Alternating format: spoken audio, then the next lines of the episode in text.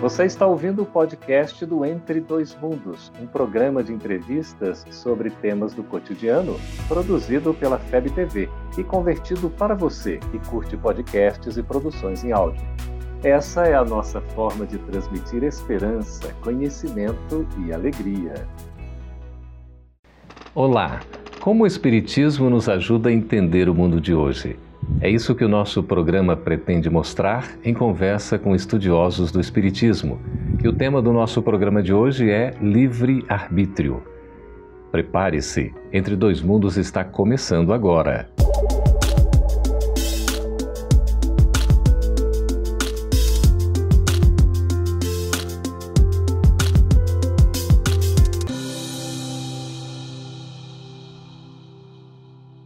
O livre-arbítrio é a capacidade individual de decidir por si mesmo. Dentre as consequências do livre-arbítrio estão a de ter responsabilidade de fazer as escolhas e a obrigação de responder pelos próprios atos. Mas como saber se estamos no caminho certo?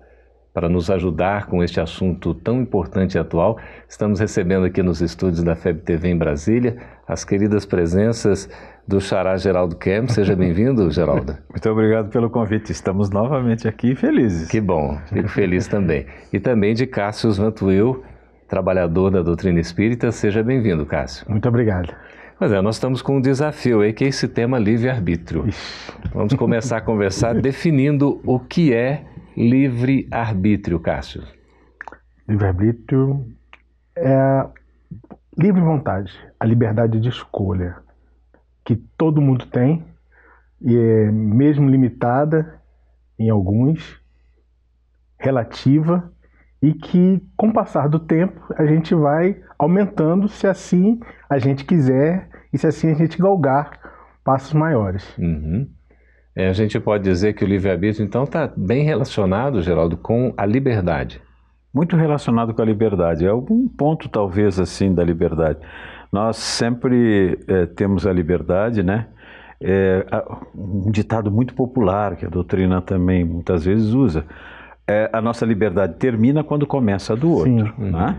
Então a nossa liberdade ela está limitada ali, mas ela é muito correlativa com a questão do livre-arbítrio. O livre-arbítrio é o ato de nós fazermos aquilo que nós bem queremos. Obviamente, como o Cássio já disse, e tu também no início do programa, as responsabilidades são todas do nosso livre-arbítrio. Uhum. Mas tem muito a ver, né? Com a liberdade. É, eu aproveito, eu tinha pensado nisso antes, quando estava vendo o programa, naquela pequena passagem de Paulo naquela carta aos Coríntios que ele diz, né? É, tudo nos é lícito, uhum. mas nem tudo nos convém. Ah, ok. Quer dizer que a nossa liberdade ela não é irrestrita, a gente não tem uma liberdade ilimitada. Não, é como também outro ditado conhecido nosso, né? A semeadora é livre, a colheita obrigatória. Uhum. Né? Então, não é assim, faz o que você quer. Não. Uhum. A partir de quando, desde quando você é criado simples e ignorante, a gente vai desenvolvendo essa dentro da lei de liberdade, a gente vai se desenvolvendo. Uhum. A gente pode dizer que o livre-arbítrio é uma espécie de autodeterminação? Ah, sem dúvida, ela é uma autodeterminação. O que, que é autodeterminação? É aquilo que nós determinamos de nós mesmos o que fazer, né? Uhum. Então, é uma autodeterminação. Quando nós nos autodeterminamos a melhorar nessa seara, no conhecimento da doutrina espírita, ou nas obras que nós estamos constituindo, é, fazer o bem ou fazer o mal, esse é uma autodeterminação. O caminho que nós vamos seguir é de livre escolha, por isso que é o livre-arbítrio que nos dá, mas é uma autodeterminação, uhum. sim. Sim, sim. Ô, Cássio, e a relação, assim, bem direta do livre-arbítrio com a responsabilidade? Totalmente ligado. Quanto maior a sua responsabilidade, maior é a sua liberdade. Você vai aprendendo, vai tendo o, esse conhecimento do bem e do mal, conhecimento de si mesmo, que vai te permitindo você agir num espaço cada vez maior, mais amplo. Então a gente tem relato né, dos espíritos que são superiores, até os espíritos puros como Jesus, que consegue ter uma abrangência muito maior por causa dessa responsabilidade. Uhum. Isso é, é, uma conotação interessante que o Carlos falou. Sim. Veja bem, nós achamos assim, livre-arbítrio. Pô, nós somos livres para fazer o que quiser. Que Mas entender. esquecemos exatamente isso que o Carlos falou. E a nossa responsabilidade uhum. nesses atos e a responsabilidade que nós temos dessa, disso que estamos fazendo. Hum. E ela aumenta realmente com o nosso conhecimento. Quer dizer, quanto, quanto mais livre, mais responsável. Quanto mais responsável, mais livre. é uma pegadinha, né? É uma pegadinha, né? Não tem dúvida nenhuma. Porque tem uma relação próxima, não é? E a doutrina espírita nos diz, né? Quanto mais aprendemos, mais nos será cobrado. Uhum mas mais nos porque a responsabilidade que nós temos é exatamente de aplicarmos o livre-arbítrio para fazer o bem. Sim. Que conhece, né? Não tenha dúvida. E como fica a questão das interferências espirituais nas nossas escolhas? A hum. gente sofre influência? Aí a gente lembra a famosa pergunta 459, né? É, todos sabem, é, né? É, talvez menos famosa do que, que é Deus, mas os espíritos influenciam na nossa vida é. muito mais do que vocês imaginam. né? Muito de, mais. De contrário, são eles que vos dirigem. É. Então, você quer ser dirigido por quem? Pelos bons espíritos ou pelos espíritos não tão bons assim? A gente que escolhe? A gente que escolhe. E... Como? Ah, isso, é, eu, eu fazia uma, uma conversa amiga, não é uma palestra numa casa espírita, e, e falava da influência dos espíritos. E a pessoa ficou muito preocupada, porque sempre nós julgamos influência uma influência má. É. Aí eu perguntei, mas eles influenciam mesmo, seu Geraldo? Influenciam.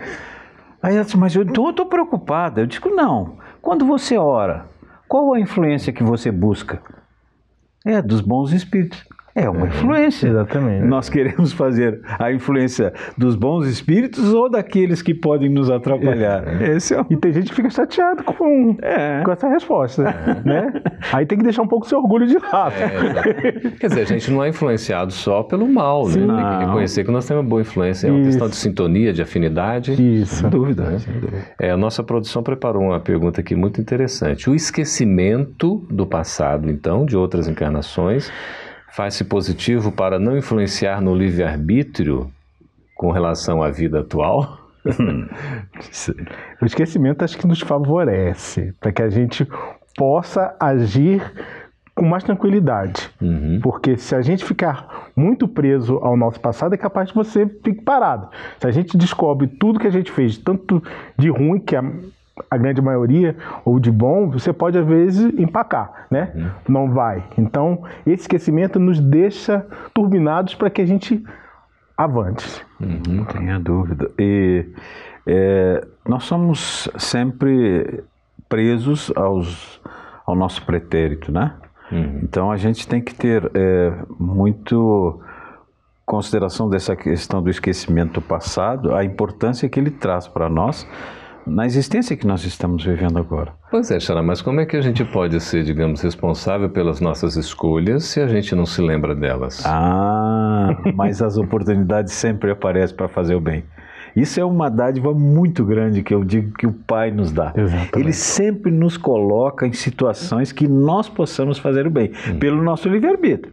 Um exemplo muito claro, muito claro, a doutrina nos fala, uma família. Uhum. Nós temos dois, três filhos, né? É, numa mesma família. Daí aparece um totalmente diverso, é, é, diferente dos outros. E, mas o que que nós fizemos? A ovelha branca. Digamos assim, esse foi colocado exatamente é. para nós termos paciência, tolerância, as virtudes que nos são ensinadas, uhum. compreensão e saber por que ele está conosco. Uhum. Então, o esquecimento passado. Imagine se nós soubéssemos que ele foi, nós fomos algozes é, ou alguma difícil. coisa. Nós iríamos nos prender aquilo e ia ficar parado somente nessas provas. E não é prova, nós temos provas. Exatamente, no plural, né? Estamos conversando com o Geraldo Kem, com o Cassius Mantuês sobre esse assunto tão importante que é o livre-arbítrio. A gente vai para um breve intervalo e volta daqui a pouquinho continuando a conversa. Fique aí. Estamos de volta com o programa Entre Dois Mundos, conversando sobre livre-arbítrio, esse assunto tão atual, tão importante, para a gente, inclusive, reconhecer até que ponto nós temos liberdade, somos livres e também a responsabilidade que a gente tem diante dos atos, né? Conversando com Cássio, com Geraldo. Cássio, é, além do que a gente conversou, é, existiria algum ponto ainda que a gente possa definir mais especificamente o livre-arbítrio é, no sentido do Espiritismo? O Espiritismo ele nos ensina que essa liberdade ela tem que estar subordinada de domar as nossas vontades, as nossas emoções, para que seja cada vez mais perto do que é a vontade divina. Uhum. Quando a gente cada vez se aproxima mais do que Deus quer para a gente, tudo fica mais tranquilo, fica mais fácil. E mais feliz nós somos. Mais feliz nós somos. Uhum. As dores são melhores compreendidas. Quer dizer, a gente se dá mal quando vai para o caminho do mal, né? eu, eu, eu julgo nessa questão da doutrina espírita, especificamente do livre-arbítrio, oportunidade. São oportunidades. São, é uma oportunidade única que nós temos nessa existência resgatar uhum. aquilo que nós fizemos no pretérito. E essa oportunidade nos é dada, porque uhum. é, a lei do progresso nos faz o conhecimento aumentarmos o conhecimento para melhor fazermos o bem, né? Pois é. é. Mas assim, Geraldo, em termos práticos, como é que a gente pode associar efetivamente o livre-arbítrio com a nossa responsabilidade diante dos atos que cometemos e principalmente dos erros cometidos? Isso é muito importante. Eu, eu vou me valer é, um livro agora, editado pela FEB, Jesus de Nazaré, do Rui hum. Kramer. Ele faz uma colocação muito interessante. Ele coloca que Jesus nos deu dois pressupostos muito interessantes: hum. justiça e misericórdia.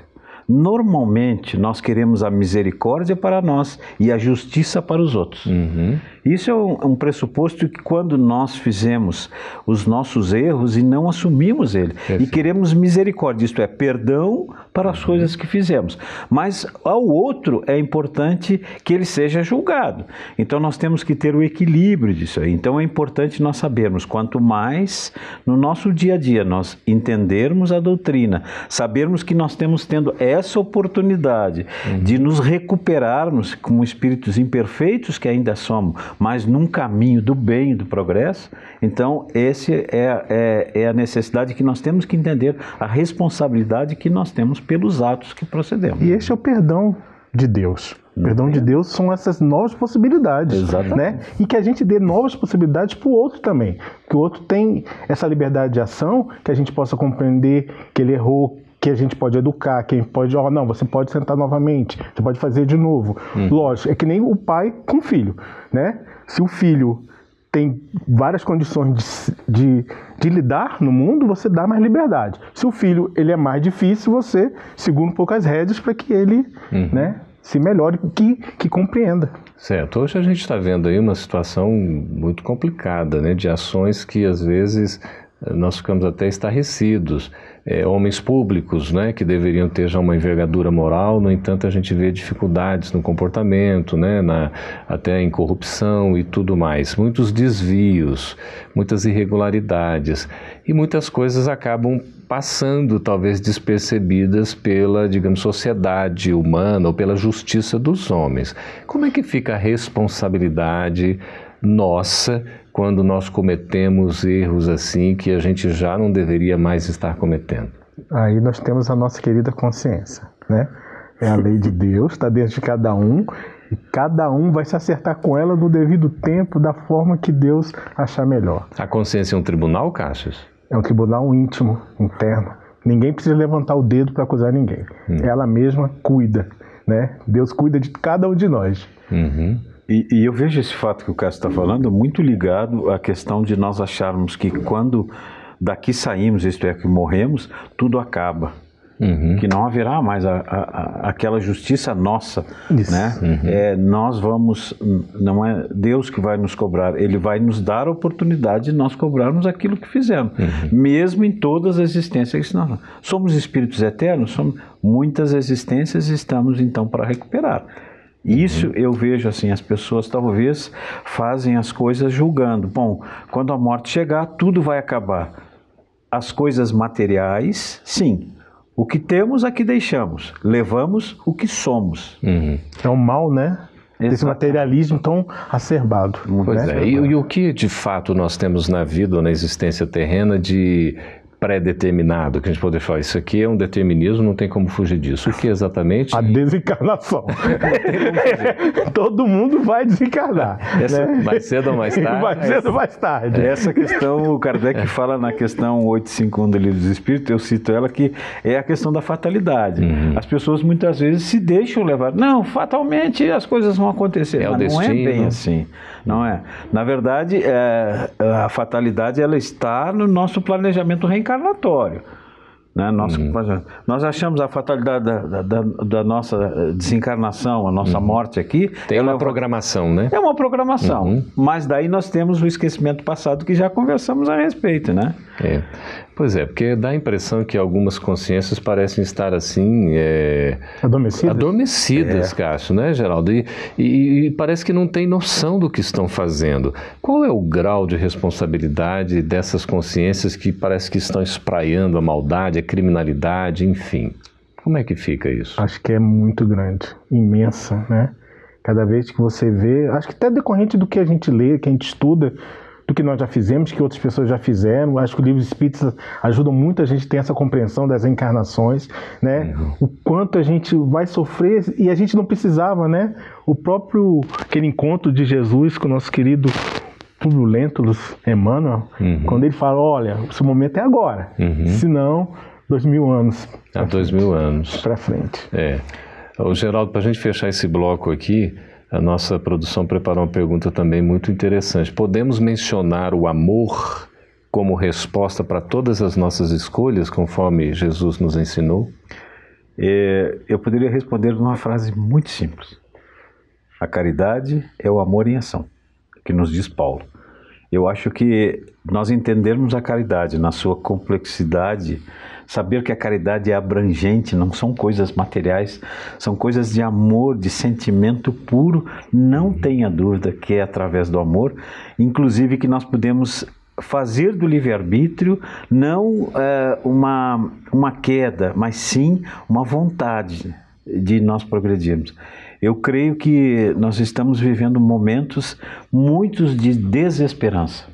Uhum. As pessoas estão muito desesperançadas. Uma onda generalizada Uma de onda pessimismo. De, de, é, de, pessimismo e achar que nada vai dar certo, que a nossa existência não está valendo. Mas, gente, é, nós temos que entender que é, esperança é de um verbo é, esperançar. Uhum. Isto é, quando é um verbo, requer uma ação. É. Nós temos que fazer alguma coisa. Uhum. Qual o nosso contexto hoje em dia? Qual o nosso contexto com as coisas que estão acontecendo? Nós oramos por esses irmãos para que eles possam seguir o caminho certo, mas o que, que nós estamos fazendo? Uhum. Não vamos afrontar, Sim. não vamos fazer nada de errado, mas podemos uh, fazer e ajudar e colocar num contexto de que nós precisamos ter um, um fator moral primordial nessas ações, né? E o amor cobre a multidão de equívocos, não né? okay. Estamos conversando sobre esse tema tão interessante que é livre-arbítrio. Nós vamos para o intervalo e já voltaremos para responder as suas perguntas no próximo bloco. Fique aí nos acompanhando, por gentileza.